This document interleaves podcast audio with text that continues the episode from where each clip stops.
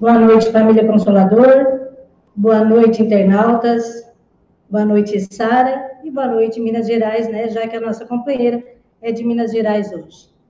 Como sempre fizemos nesta casa, iniciamos todas as atividades com uma prece, agradecidos a Deus pela oportunidade de estarmos aqui reunidos na noite de hoje, pela oportunidade de estarmos fazendo os 24 anos desta casa, casa abençoada, um ponto de luz nesta cidade.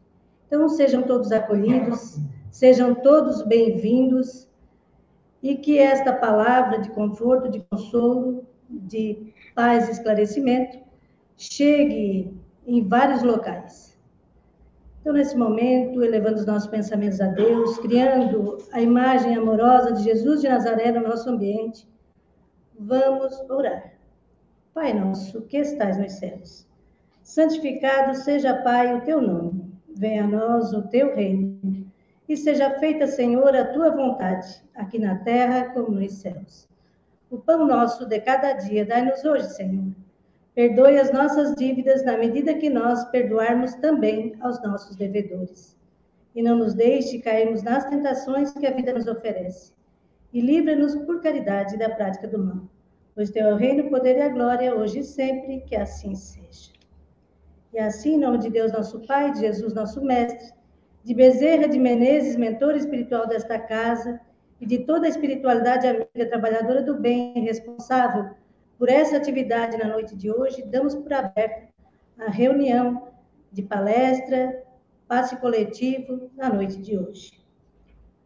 Nós temos a felicidade hoje de comemorar os 24 anos desta casa e nessa programação festiva nós continuamos com palestrantes de fora. Então, hoje nós temos a, a presença amorosa, amiga, querida da nossa querida Célia Diniz. Célia Diniz é natural de Pedro Leopoldo, Minas Gerais, e onde está presidente do Centro Espírita Luiz Gonzaga. É professora de Química, aposentada, palestrante espírita e escreveu o livro Vencendo a Dor da Morte, este livro aqui. Teve uma convivência muito próxima de Chico Xavier desde sua infância, pois Chico trabalhava na Fazenda Modelo, onde a família de Célia residia. Célia Diniz vivenciou a experiência dolorosa do desencarne de dois de seus três filhos. Sua história é tão marcante que virou filme. Ela é uma das mães do filme retratado As Mães de Chico Xavier. Nossa gratidão a Célia Diniz por ter utilizado a sua dor, transformando-a em amor, em forma de consolação nas suas palestras, no seu livro, nos seus programas de televisão. Hoje, ela não falará diretamente sobre esse tema, mas quem se interessar pode procurar no YouTube, tem muitas palestras sobre esse tema e outros da Célia Diniz. Hoje nós vamos ouvi-la falar, palestrando, fora da caridade não há salvação. A palavra é sua, companheira.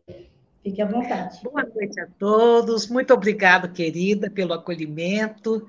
É uma honra, uma satisfação muito grande estar aí no Consolador Prometido, é, comemorando com vocês essa data tão especial, 24 anos da casa.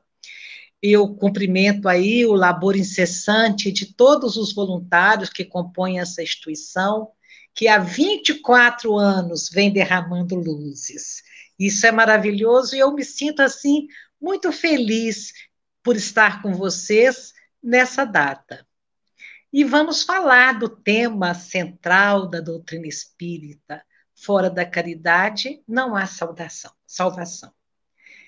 Jesus trouxe a lei mais pura e sublime que deve renovar o mundo, nos aproximando uns dos outros, fazendo com que nós nos tornemos realmente irmãos uns dos outros.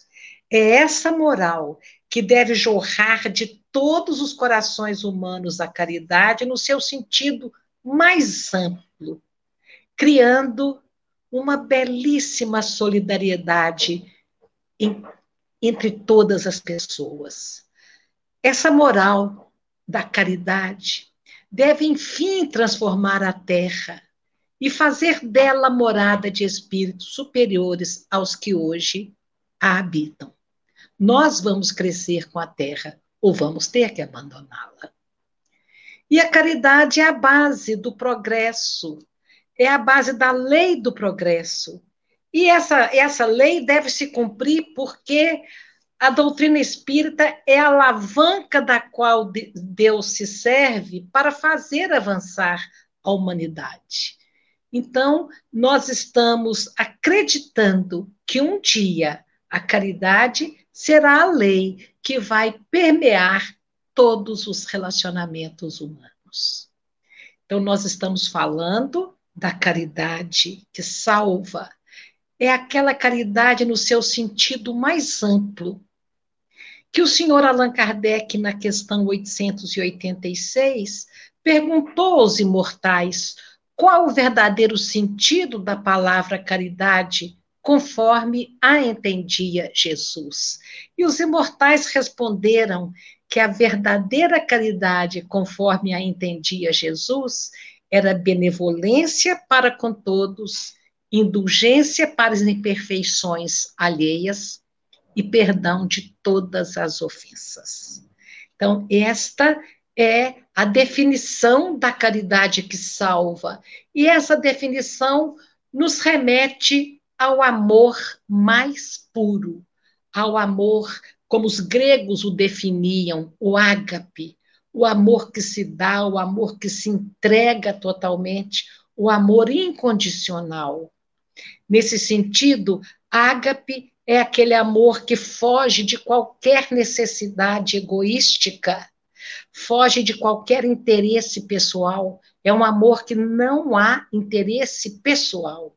É uma entrega genuína, uma entrega pura, uma entrega invencível.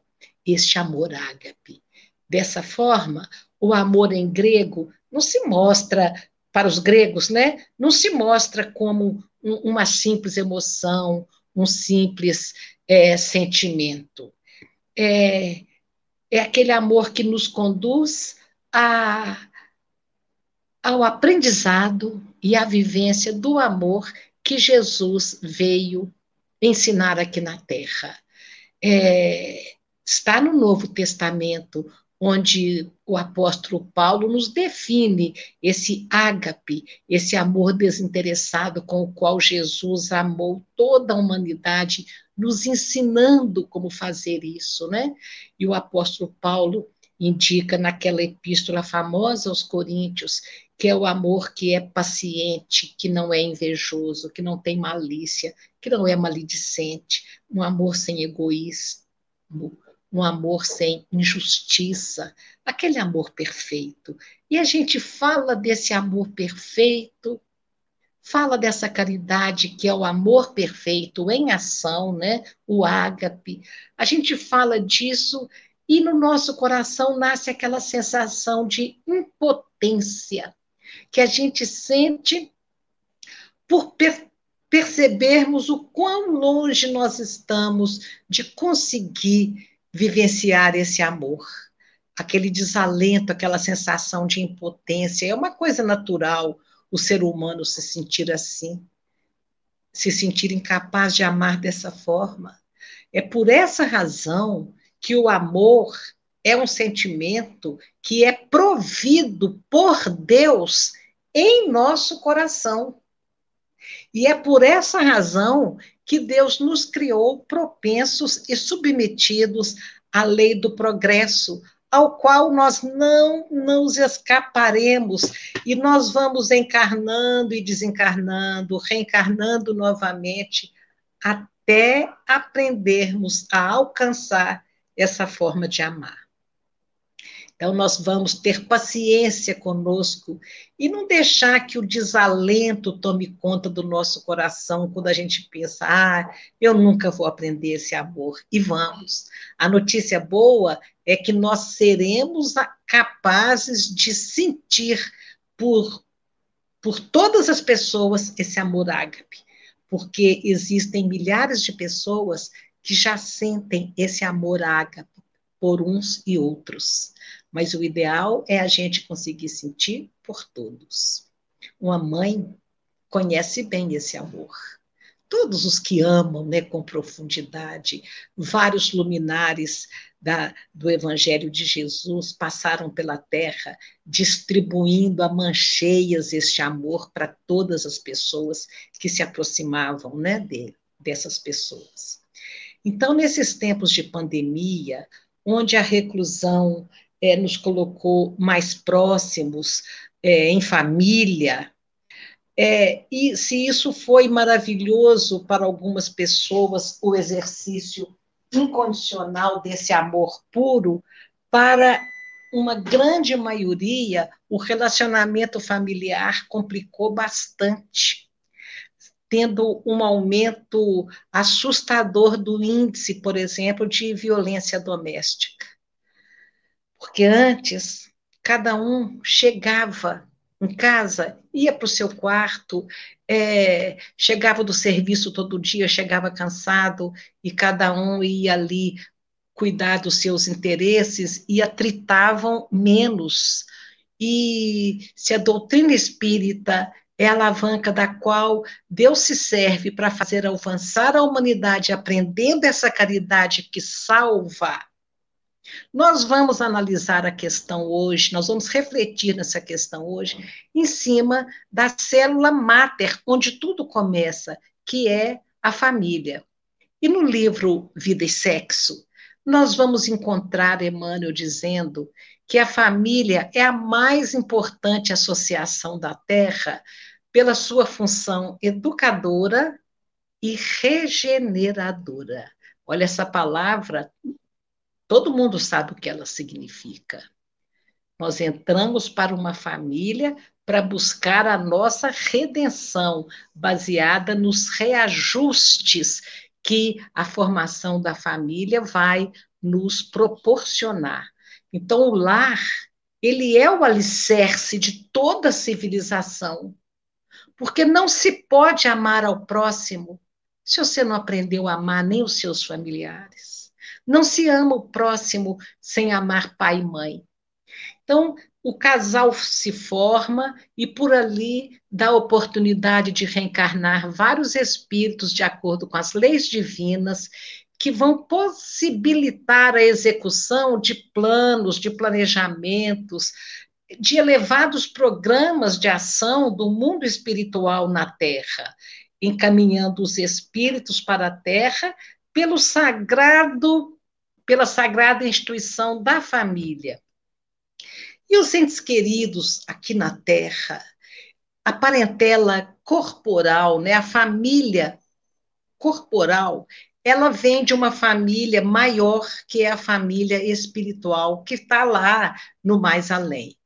Então, as famílias aqui se formam com raízes profundas nas existências passadas. A família terrestre é, portanto, formada de espíritos diferentes, diferentes, inclusive na capacidade de amar uns aos outros, porque na família aqui da Terra reencontramos afetos e desafetos, encontramos amigos e inimigos para os ajustes indispensáveis ante as leis do destino o capítulo 14 do Evangelho segundo o Espiritismo, Honrai pai e mãe, nos mostra que as famílias se reúnem, sim, por laço de amor ou por laço de desamor, por laço de antipatia pré-existente, porque nós estamos até mais ligados aos nossos desafetos do que aos afetos, porque o amor liberta é o, o ranço, a, a mágoa, a necessidade de perdão é que nos prende uns aos outros. Então, é, às vezes, os membros da nossa família espiritual reencarnam próximos de nós sem laços sanguíneos e se aproximam de nós por laços de verdadeira amizade. Outra hora, espíritos da nossa família espiritual eles é, estão na nossa família sem estar com um laço sanguíneo muito consolidado, seria na posição de, de, não é parente sanguíneo, na posição de cunhado, de sogro, ou mesmo de amigos, né? Então, e não é só isso, não. Na nossa família, na nossa, nas nossas experiências aqui da Terra, é claro que novos espíritos com os quais nós nunca nos relacionamos podem se aproximar de nós. A gente pode não, é, nunca ter conhecido nem experienciado nenhuma existência junto deles, e eles surgem ali e vão, é, às vezes, se tornarem grandes amigos nossos, grandes parceiros, né? E é assim, com esses novos afetos que também a gente pode ir fazendo a cada existência, e a cada existência outros, e a cada existência outros, é que, por fim, será possível a fraternidade universal. Porque um dia você conhece, ama, despede, chega no além-túmulo, volta e vai fazendo novas amizades, e é depois de tantas idas e vindas, de tantas migrações, é que finalmente vai surgindo essa fraternidade universal, com todas as claridades que a fraternidade universal significa e que a lei do progresso nos autoriza a acreditar. Vamos chegar lá. Vamos chegar nessa fraternidade universal. Esse é o plano de Deus para a humanidade. Então, em nossa parentela espiritual, nós encontramos pessoas que amamos e que tivemos ligados na Terra por, diverso, por diversos diversas nuances, diversos tipos de laços, né? Às vezes nós convivemos com espíritos na posição de pais, de filhos, de irmãos, de amigos, um parentesco mais longe, e assim a gente vai vivendo, quando na verdade nós somos todos irmãos, amigos, companheiros dessa jornada tão extraordinária que é a oportunidade de estarmos aqui na Terra para única e exclusivamente o aprendizado do amor, é, conforme a questão 132 de O Livro dos Espíritos. Então, quando a gente encontra aquelas famílias unidas, só com espíritos afins, espíritos simpáticos uns aos outros, é, por laços assim de amor, a gente vai encontrar aquelas famílias que a gente chama de família de propaganda de margarina, tudo perfeito, tudo certinho, mas são raras.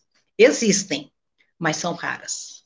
E Emmanuel nos diz que as uniões da Terra, em sua grande maioria, as uniões para formar a família, os casamentos, em sua grande maioria, são lutas redentoras. Então, o que, que isso significa? Nós vamos entender que a maior parte dos casamentos são reencontros baseados na, na necessidade de provas e expiações. De provas e expiações. É o passado ali gritando e aproximando os espíritos. Eu me lembro que eu estava ainda, eu acho que eu ainda não era noiva, e eu apresentei o Agnaldo para Chico Xavier numa determinada época em que nós nos encontramos, e ele pegou a minha mão, a do Agnaldo, colocou uma em cima da outra, riu para a gente e disse: enfim, juntos novamente. Aí eu falei: meu Deus, vem chumbo grosso aqui. um reencontro. Era um reencontro. E nós sabemos o quão foi uma prova difícil o nosso casamento para sepultar dois filhos, devolver dois filhos. Quer dizer, a gente veio com um planejamento reencarnatório bem puxado, bem puxado, e só Deus sabe por quê. Alguma coisa a gente descobriu, né, ao longo das revelações que a, a doutrina nos trouxe. Então, no livro Nos Domínios da Mediunidade, o orientador Alexandre diz que a família é sempre uma reunião de almas em processo de evolução, em processo de reajuste, em busca da santificação, em busca da salvação. E aí ele põe uma frase muito incrível. Na família é onde os pais aprendem a buscar a sublimação de si mesmos na renúncia em favor daqueles espíritos que estão ali na condição de filhos. Vejam que coisa extraordinária que por mais que as coisas evoluam, que o progresso chegue, que os costumes mudam, os pais têm que aprender a sublimar os próprios desejos em busca do processo de evolução, em busca da, da renúncia que se deve fazer pa, em favor dos espíritos que estão ali na condição de filhos. Eu me lembro de um amigo com sete anos de casado, tinha chegado à conclusão de que realmente ele não daria conta. Ele não daria conta de prosseguir com aquele casamento porque ele havia encontrado a alma gêmea dele numa outra situação. E nós sabemos, a Rede Globo não sabe isso quando faz as novelas, porque ali a paixão, que quando você encontra alguém fora do casamento, a paixão justifica o abandono de todos os compromissos.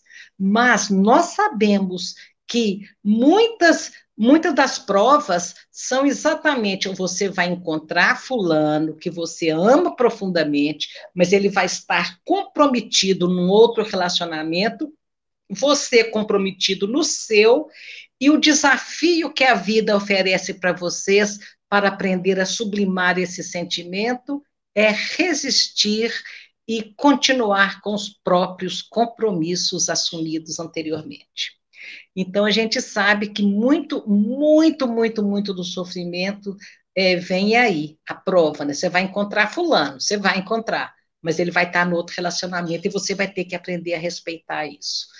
Esse é o panorama de uma programação espiritual de algumas pessoas, não podemos generalizar nunca em se tratando de gente, de indivíduos. Então, esse amigo encontra essa alma gêmea e fala: agora eu não consigo mais continuar no meu casamento. Tinha dois filhos pequenos. Eu falei: mas agora o que a vida pede de você é o sacrifício, é a renúncia dos seus próprios desejos em favor dos espíritos que estão na sua casa na condição de filhos e que precisam e adorariam vocês dois continuarem juntos, pelo menos por mais algum tempo. E ele perguntou para mim: e a minha felicidade não conta? E eu fiquei pensando: você tem toda a liberdade do mundo, mas depois dos filhos, não conta muito mais o interesse pessoal de, de A, B ou C, não. Então, esse, essa maturidade, né?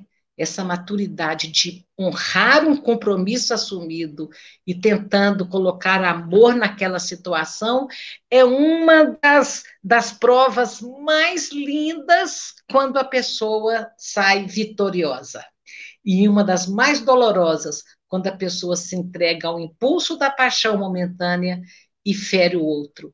E ninguém fere o outro sem plantar ferimentos para si próprio.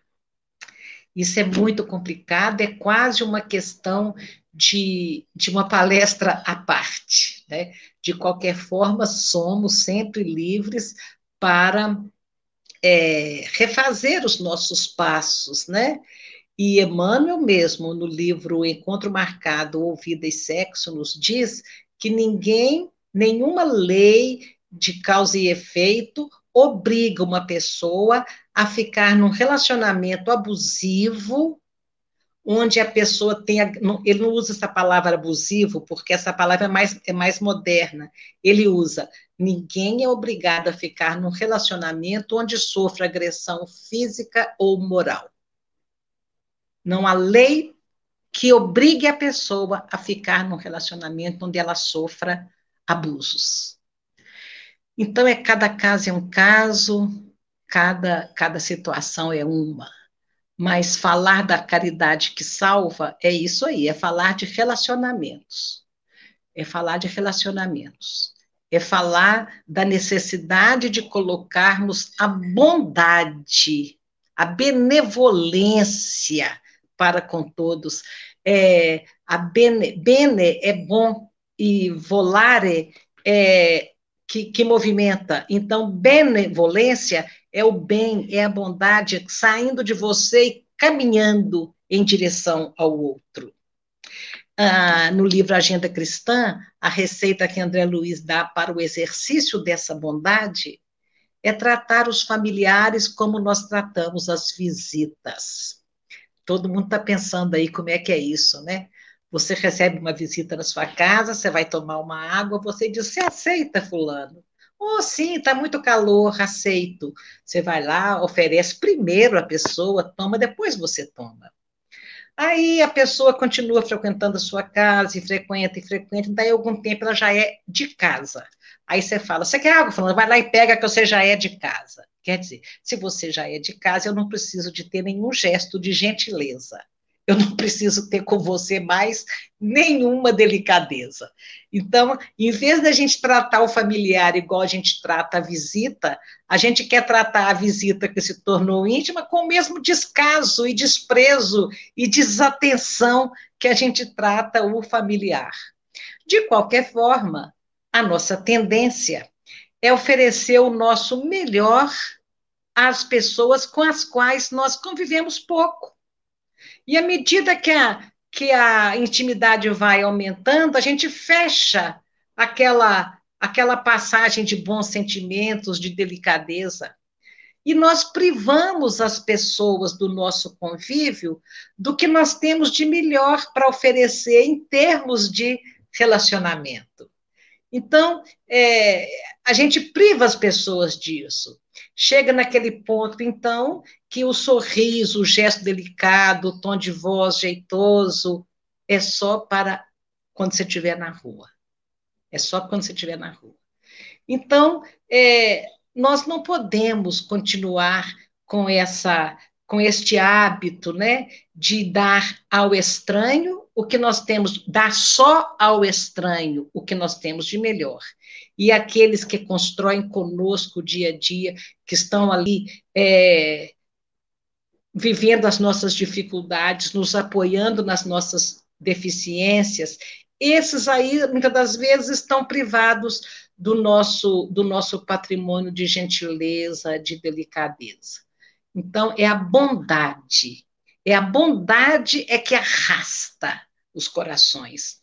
Eu me lembro de ter assistido há algum tempo uma reportagem sobre as Cracolândias, aqueles, aqueles antros de, de vícios, de, de drogados, de moradores de rua, de drogados que moravam na rua. Não significa que todos os moradores de rua são drogados, mas eu estou me referindo aos viciados que moravam na rua. E então a proposta era tentar levá-los para uma clínica. E muitos queriam, muitos não queriam e tal. E naquela reportagem, a moça reconhece o irmão dela e vai imediatamente para aquele local. E a, isso virou um, um bom, uma boa pauta. E a Câmara segue a moça. Ela fala: Meu irmão, vocês estavam conversando com ele e ele não queria ir para a clínica e eu queria encontrá-lo, a gente procura muito tempo e por fim acha o irmão. E ele fica muito envergonhado daquela irmã, porque o drogado às vezes ele sai de casa por vergonha de não estar tá dando conta daquele vício não quer mais preocupar pais, irmãos, né? Então ele sai de casa por causa disso. E a irmã dele chega e fala: Fulano, a mamãe sente tanta sua falta. A mamãe pede para você voltar. Nós sentimos muito a sua falta. Não faz isso. E ele então não resiste àquele amor incondicional. Ele era um drogado que morava na rua, que não fazia absolutamente nada de bom. E a irmã o amava mesmo assim e a mãe mandava buscá-lo mesmo assim. Então, é aquele ato de bondade é que salva. Essa é a caridade que salva. E ele fala: vocês não merecem que eu continue nessa vida. Eu, por, por amor a vocês, eu vou me internar e vou largar esse vício. Então, é, é a bondade, é a bondade que, que, que arrasta, né? É o marido que começa um caso extraconjugal e depois ele pensa: não, a minha esposa não merece isso. Ela é muito boa gente. Ou o meu marido não merece isso, eu vou abandonar essa situação. Se eu tiver de sair desse casamento, eu vou sair de uma forma limpa, mas não desse jeito. Então, é a bondade, é a bondade que, que atrai, né? O segundo passo da caridade conforme a entendia Jesus é a indulgência. Indulgência é aquela capacidade que você tem de dar ao outro o direito de não ser perfeito, dar ao outro o direito de errar, de cair. Imaginemos nós cuidando de uma criancinha que está aprendendo a andar, ela cai e a gente vai lá, ternamente, levanta aquela criança, vamos, você dá conta. E você não xinga a criança porque ela caiu, porque ela não está dando conta de andar. E por que então que nós não podemos aceitar as infantilidades espirituais? Por que, que nós não conseguimos acertar, aceitar as quedas de quem ainda não amadureceu o suficiente para caminhar direito. Porque Emmanuel nos assevera que o ser humano, num, num modo geral, tem mais de infantilidade, tem mais de imaturidade do que propriamente de maldade.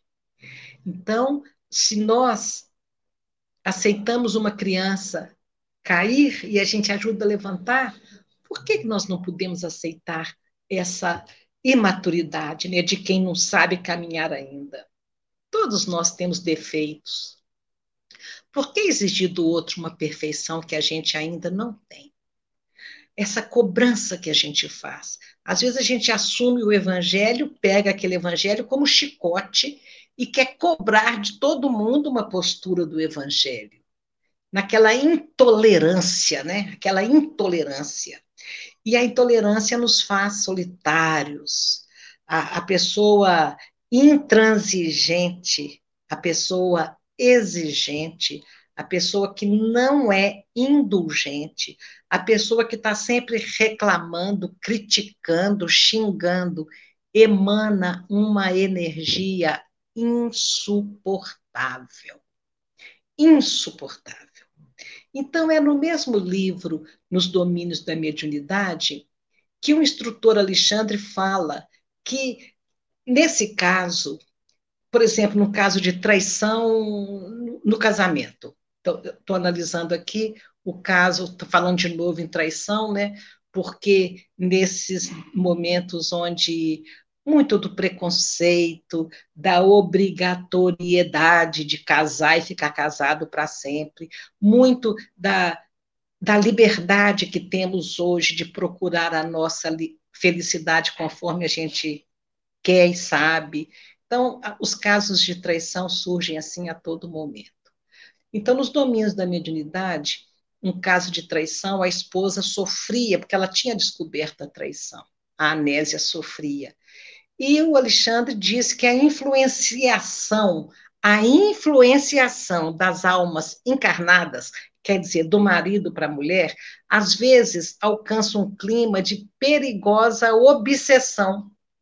Porque os lares viram trincheira de luta, pensamento guerreando pensamento, assumindo as mais diversas formas de angústia e de repulsão, fica aquele ambiente terrível.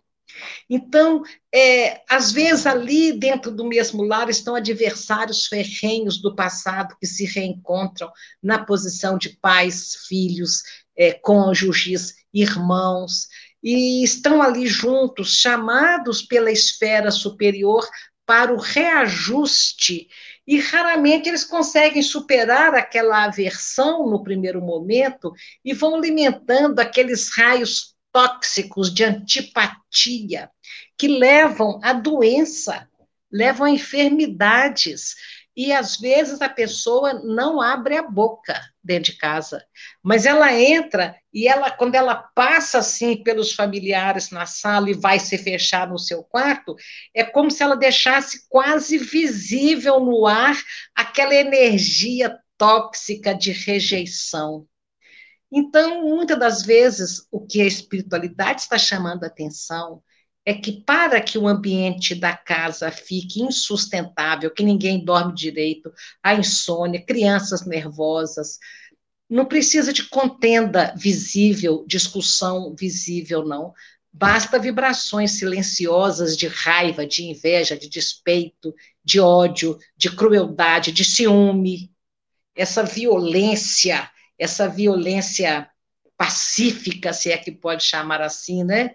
São esses corrosivos que destroem o ambiente espiritual e forma aquele clima insuportável, né?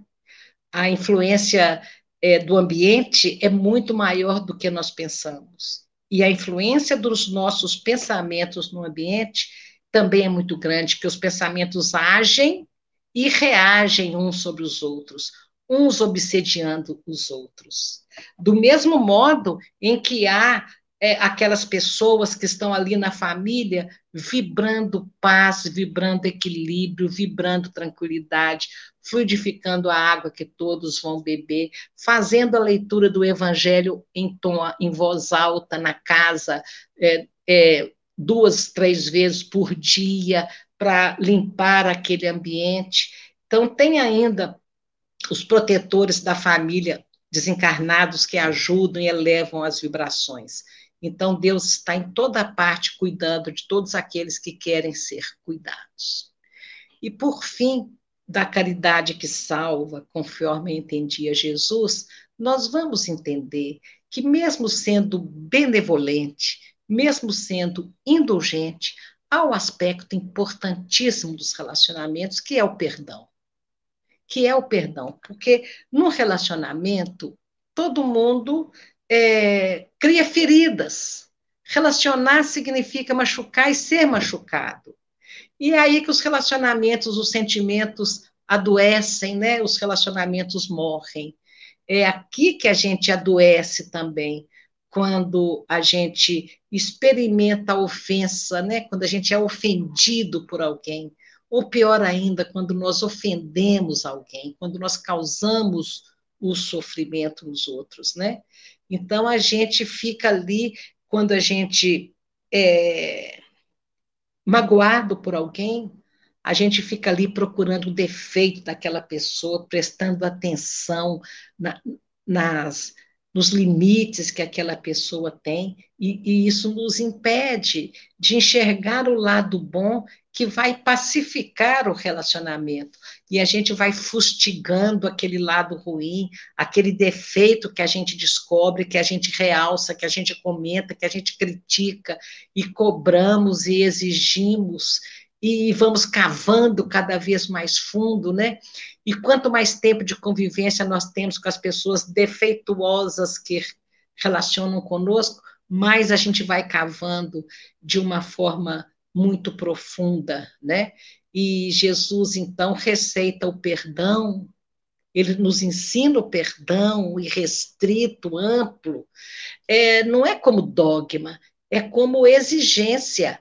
É, como o único meio da gente manter a plenitude, manter a integridade, manter a saúde nossa, a saúde dos relacionamentos. Todas as nossas dificuldades estão relacionadas a, ao perdão, à dificuldade de perdoar. Então, encerrando aqui a nossa singela participação, nós vamos continuar nesse exemplo da anésia o Aulus conversando com ela, ele fala, olha o que, que ele fala com, com a Anésia, porque ela ora, ela reza de noite e vai dormir. E quando ela desprende do corpo, sabe aquela história de que o travesseiro é bom conselheiro? É porque é isso. Ela orou, foi dormir, o, o mentor esperou ela sair do corpo e conversa com ela e orienta e intui e fortalece o poder da oração é extraordinário. Então, o Aulus diz a ela: o lar é uma escola onde as almas se aproximam em busca da própria regeneração, buscando o próprio progresso. E ele fala uma coisa muito comum, que é como se fosse uma escola onde há professores e alunos, onde os mais amadurecidos, o cônjuge mais amadurecido, deve ajudar o menos amadurecido, o mais verde, o menos bom. É onde você vê, às vezes, aqueles relacionamentos onde um dos cônjuges é como se fosse um filho ou uma filha espiritual do outro, né? E ali, aquele espírito mais amadurecido daquele relacionamento, e no caso era a Anésia, e o Aulus lembrava a ela isso, lembrando a ela que só o bem era capaz de neutralizar o mal. E que, ainda que tudo conspirasse contra a felicidade dela, ela deveria continuar amando, ajudando, servindo, porque o tempo se incumbiria de expulsar as trevas daquele meio ali. E à medida que ela renunciasse a si própria, para servir, amar, equilibrar e consertar aquilo tudo que estava ali bagunçado, ela ia adquirindo mérito moral. E quanto mais mérito moral, mais força moral. Então, veja uma situação. Ela orou pela própria situação doméstica, ela não mudou a situação em absolutamente nada. Ela não conseguiu modificar os fatos, mas ela conseguiu modificar a si mesma. E nessa disposição, ela recolhe um expressivo coeficiente de energias, de energias de coragem, de força, para aceitar aquela provação que lhe cabia, vencendo a situação com paciência e com valor. Ela consegue colocar ali o perdão como aquele remédio que é capaz de recompor a nossa alma doente. Ela era capaz de esquecer o mal, conforme o, o instrutor diz a ela: esqueça o mal para que o bem te felicite. Olha que interessante. O bem vai te fazer feliz, esqueça o mal para que o bem te felicite. É, e as coisas boas vão surgindo no caminho da pessoa. Então, isso é ser caridoso e fora da caridade, não há salvação. Eu acho que dá tempo de eu contar uma história do Chico, que tinha um cachorro que estava dando muito trabalho, e a irmã dele, muito penalizada com o trabalho que aquele cachorro dava, ela resolveu ajudar e matou o cachorro. Falando isso hoje, é um comportamento estranhíssimo, mas a própria medicina veterinária daquela época era bem tacanha e se o animal, por exemplo, quebrasse a perna, mandava sacrificar, não tinha como consertar. Então, era uma medida que os próprios veterinários usavam. E ela, então, sacrifica o cachorro, ela mata o cachorro. E Chico era muito jovem ainda, ele ficou muito chateado, ele ficou muito magoado. Aí a gente vai falar, ai, mas Chico se magoa? Sim, como todo ser humano, a mágoa existe. É natural que nós nos magoemos.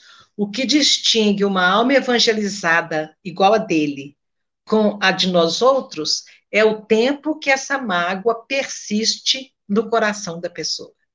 É onde nós vamos ler em Missionários da Luz que as aves de rapina podem fazer ninho. Não, as aves de rapina podem sobrevoar as nossas cabeças. Elas não podem é fazer ninho.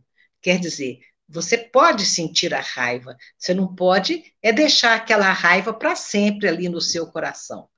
Então, o Chico estava magoado, e olha, gente, o que, que acontece? Porque muitas das vezes os médiums vão para a casa espírita assim, ah, eu estou muito chateado hoje, eu estou muito magoado, mas eu vou trabalhar que depois eu fico bem.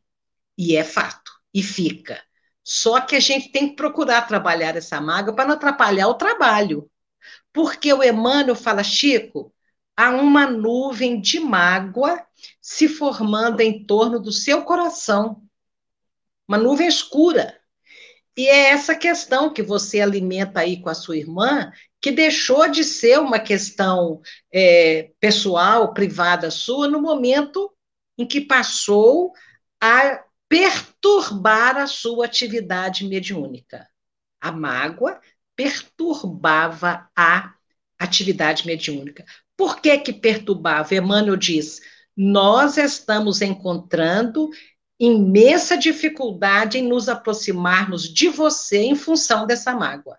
Então, vejam, gente, a mágoa no coração afasta os mentores que se aproximam, trazendo as tarefas, trazendo a orientação, trazendo o próprio consolo e reconforto. Então, Emmanuel diz para ele: Nós estamos encontrando dificuldades. E Chico fica, então, querendo resolver aquela situação, porque ele tinha compromisso muito sério com a mediunidade. Ele pergunta para Emmanuel: o que, é que eu devo fazer? Emmanuel fala: ah, olha, descubra alguma coisa que a sua irmã gostaria muito, muito, muito de ter e compre para ela. Como todo bom mineiro, Chico fala: uai, ela que me magoa e eu que presenteio? Emmanuel responde: a receita não é minha, é de Jesus. Então, Chico compra para a irmã dele uma máquina de costura em 10 prestações. Eu conheci essa máquina, essa senhora morava em frente ao centro. Essa máquina era a máquina Singer, igual a da minha mãe. E essa senhora costurou a vida inteira nessa máquina. Quando ele entregou aquele presente para ela, inesperado, porque muito caro, quando ele, ele entregou o presente, a alegria e o reconhecimento da irmã dele foram tão grandes que Emmanuel disse que do coração dela saiu uma imensa luz que foi de encontro ao peito do Chico e dissipou aquela nuvem negra que acabaria por adoecê-lo. A cura pelo perdão. Gente, olha que lição extraordinária. Se alguém nos fez alguma coisa, você está ali lutando com as suas dificuldades, você está ali tentando perdoar. Às vezes eu fico com raiva quando uma pessoa me magoava muito, Ih, vai me dar o maior trabalho em perdoar de novo. E aí a gente está ali tentando perdoar, porque a gente sabe das implicações do perdão, né? Do, do não perdão, como que pode nos adoecer e tudo. Então, quando a gente não consegue perdoar, o outro, se receber algo de você, de nós, bem significativo, ele manda os fluidos que vão dissolver a mágoa do nosso peito. Essa é a receita. Incrível. E eu já testei e funciona. E funciona.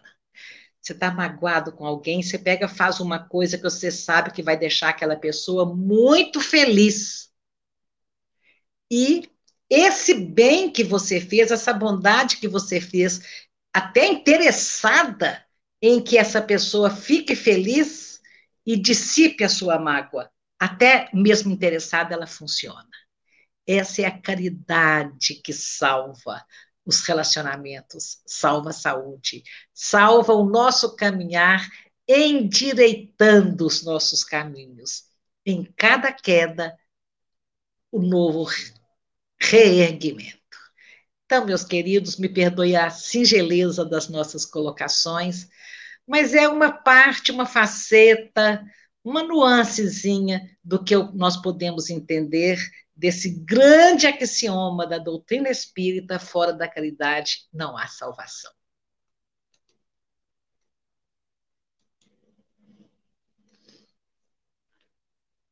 pouquinho, nós fizemos não sei se tu estás ouvindo, mas uma chuva muito grande aqui. Então, uh, um abraço imenso de Santa Catarina, de Sara, cidade do Mel, cidade doce, para Pedro Leopoldo, em gratidão por nos ter dado Célia Diniz e Chico Xavier. Nossa. Também a Minas, né? Eurípides Barçanufo, o berço né, do Espiritismo. Gratidão imensa por estar aqui nessa noite. Nós continuamos aqui, vamos contar uma historinha né, da chuva. Maís que estava palestrando de carnaval eles estavam na comunhão espírita da prece e a chuva muito grande, eles incomodados com a chuva.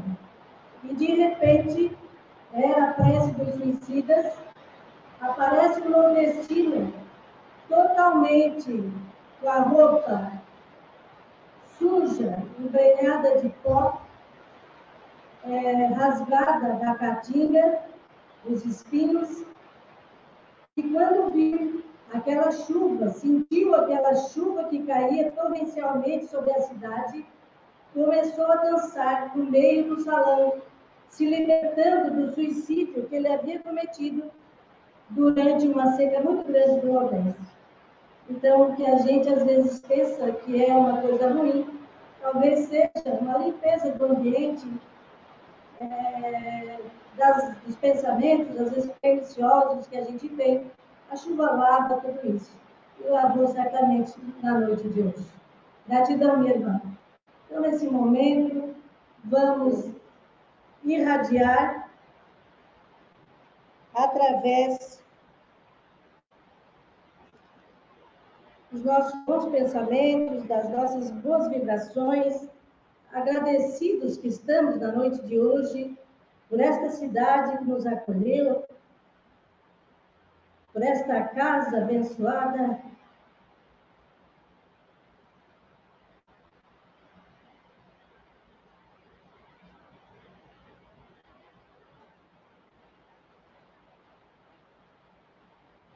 Pelos companheiros que já não estão mais aqui, que ajudaram a elevar essa casa. Agradecer a Deus por todos quantos que aqui vieram. Deixar a sua contribuição, seja ela de que maneira foi.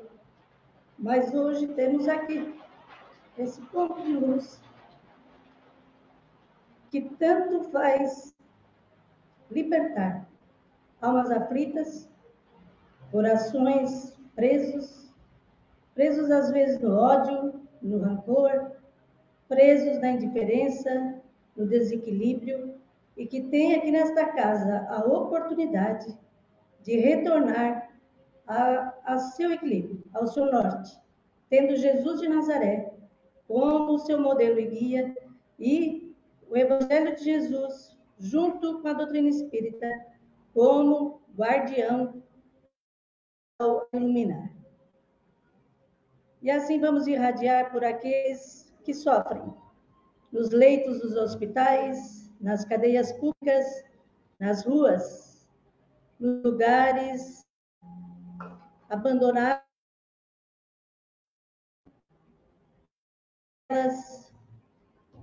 nas sarjetas, todos ali precisam desse amor, esse amor que nessa hora nós distribuímos.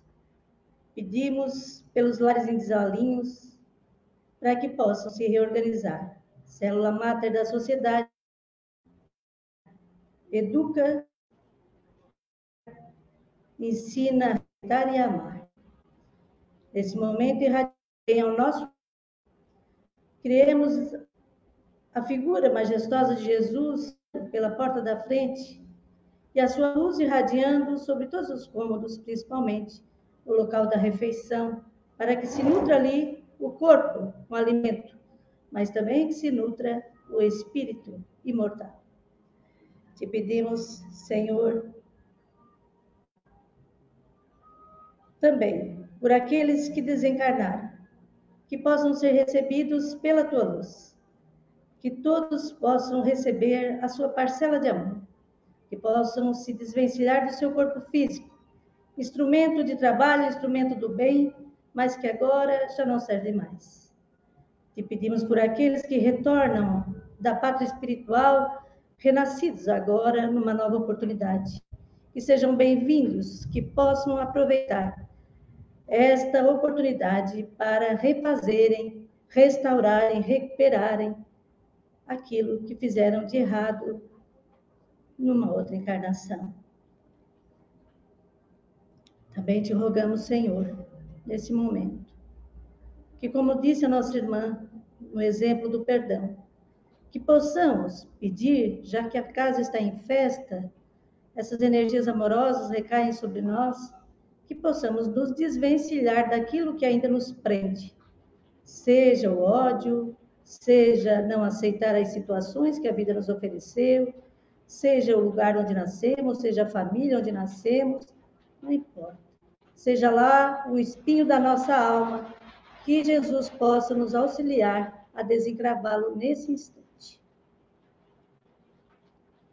Pedimos também pelas águas. É o solvente universal que, nesta hora, absorve todos os fluidos fluidos medicamentosos, essências divinas, remédios da natureza que são incorporados a essas águas, para que todos aqueles que fizerem uso dela possam sentir o alívio do corpo, da mente e do espírito, curando o seu corpo e a sua alma.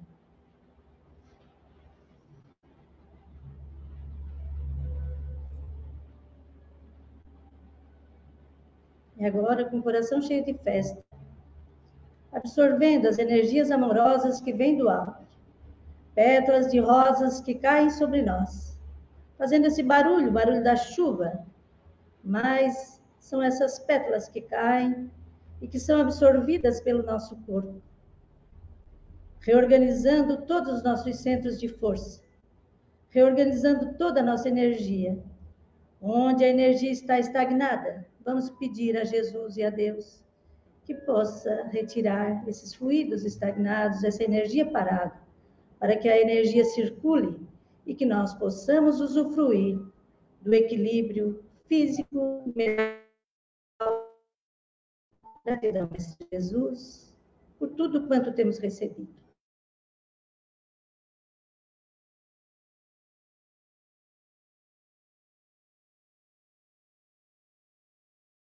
Trabalho e distribuir generosamente aqueles que convivem conosco nas mais diversas situações. Dia festivo.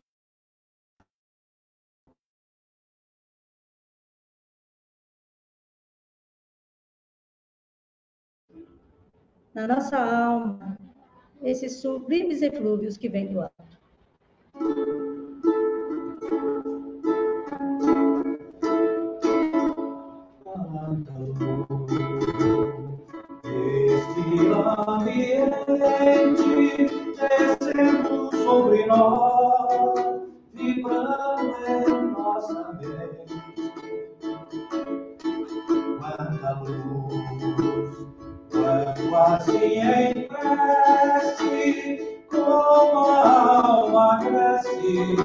Aos olhos de Jesus. Quanta luz hoje em oração, a voz do Mestre fala ao nosso coração. Quanta luz descendo sobre nós, quanta